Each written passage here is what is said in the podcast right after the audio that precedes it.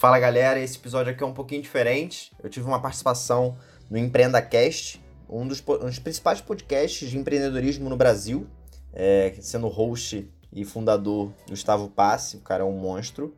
E eu participei junto com o Edson Mackenzie, ele é, ele é diretor é, de uma Venture City, é de uma Venture Capital gringa. É, Venture Capital, para quem não sabe, é uma empresa, normalmente são as empresas que aportam grande dinheiro, grandes milhões aí em startups.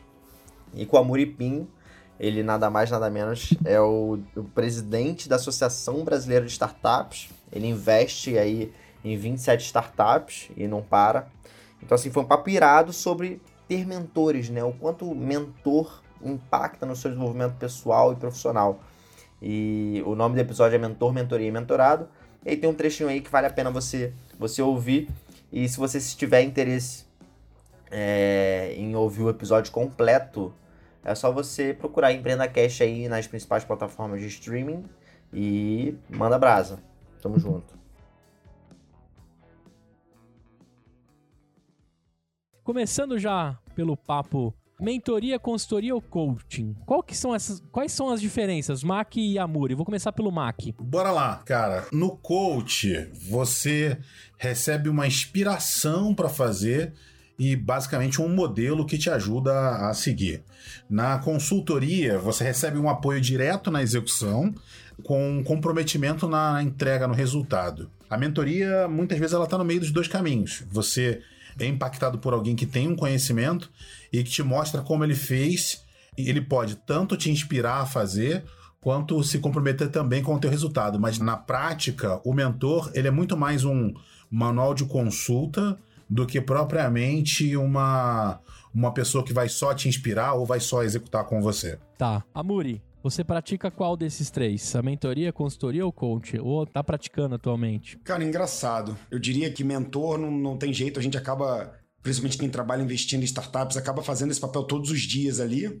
O trabalho de consultor eu não tenho feito, mas eu já fiz bastante também. É, acho que quando a gente vai para uma diagonal e a gente se especializa, a gente começa a ser chamado para fazer essas entregas, né? Que algumas pessoas demorariam muito tempo para aprender o que você aprendeu. E apesar do termo coach ser um termo muito batido, e tem muita gente que franze a testa quando ouve, eu acredito que, de certa forma, principalmente com os amigos, com as pessoas mais próximas, a gente faz um pouco desse trabalho recebendo e dando também, né? Mas eu diria que no meu dia a dia, eu me encaixo mais no perfil do mentor.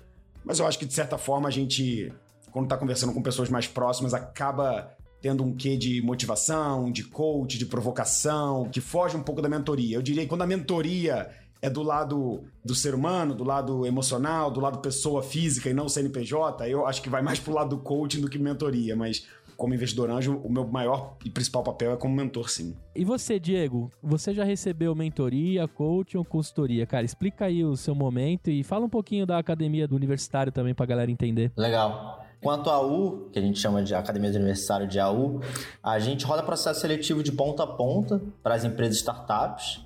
Então, a gente realmente é um parceiro estratégico de formação de talentos, desde a atração até a retenção. E eu tô há dois anos com a U, então eu recebo mentoria semanal, digamos assim, porque eu passei por aceleração, eu continuo incubado, então eu passei pela aceleração na fábrica de startups, eu continuo incubado pelo Work Labs. E eu fui apresentado para a mentoria como um todo na época da aceleração. Então, passei por tudo que você falou. Passei por consultoria, digamos assim, passei por mentoria e passei por coach.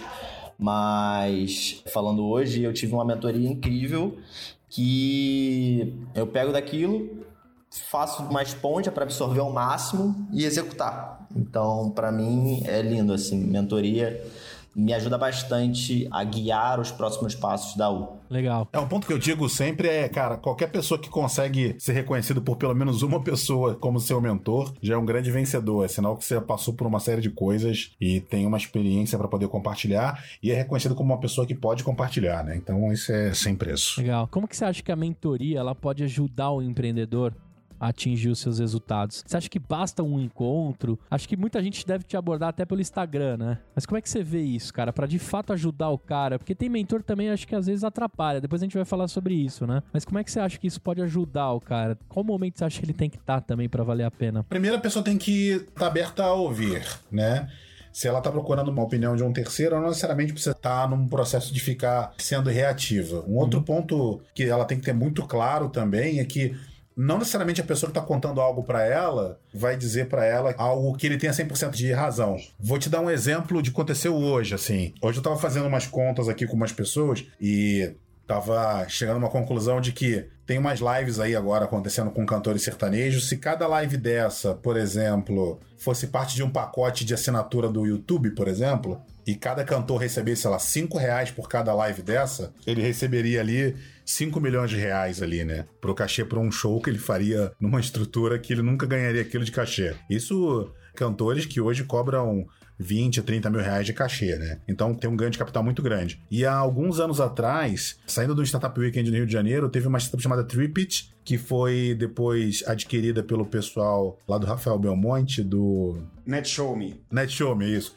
Eles foram adquiridos lá pela NetShowMe e, cara, eles abandonaram a operação porque shows virtuais não eram um negócio que dava resultado. Então, olha que maluquice, né, cara? Então, às vezes, por exemplo, um mentor que pode ir lá atrás ter dito que esse negócio de show virtual não vai dar em nada, hoje é um negócio que pode ser um negócio milionário. Então, o mercado muda muito rápido. Então, a gente tem que entender que o mentor ele tá dando para você a ótica dele, da experiência dele, das coisas que ele viveu até ali. Isso não significa que seja verdade. Até porque a verdade ela tem três lados, né? E só um deles é a verdade. Eu queria complementar o Mac porque eu falo que os meus mentores são como livros, só que livros ao vivo, porque eles estão em constante experiência também, trazendo um monte de vivências dele, não só das experiências, mas como coisas reais. Então, quando eu falo com o meu investidor, por exemplo, ele vem com várias ideias porque ele está vendo para várias startups ali. E aí cabe eu entender se aquilo faz sentido ou não para mim naquele momento, né? E não também tomar como verdade absoluta só porque a pessoa tem como experiência e aquela vivência. E é muito nesse sentido dessa verdade, né? Tem um lance que a gente falou muito do que ele tá vivendo também, que ele sabe do passado e do presente, né? Mas, Amori, tem um pouco também do mentor que sabe do futuro, assim, para poder guiar os caras e dar um pouco mais de norte, né, do que tá rolando. Tem que ser um cara conectado também, né? Dependendo da mentoria que o empreendedor tá precisando. E aí, o que você achou desse trecho? Irado, né? Então, se você quiser continuar assistindo, só procurar aí, como eu falei lá no comecinho, procure Empreenda Cash nos principais streams da plataforma que você está ouvindo esse. E me conta o que achou. Me manda lá uma DM no Instagram, no LinkedIn. E vamos, vamos trocar uma ideia sobre isso. Fechou? Valeu, galera. Tamo junto.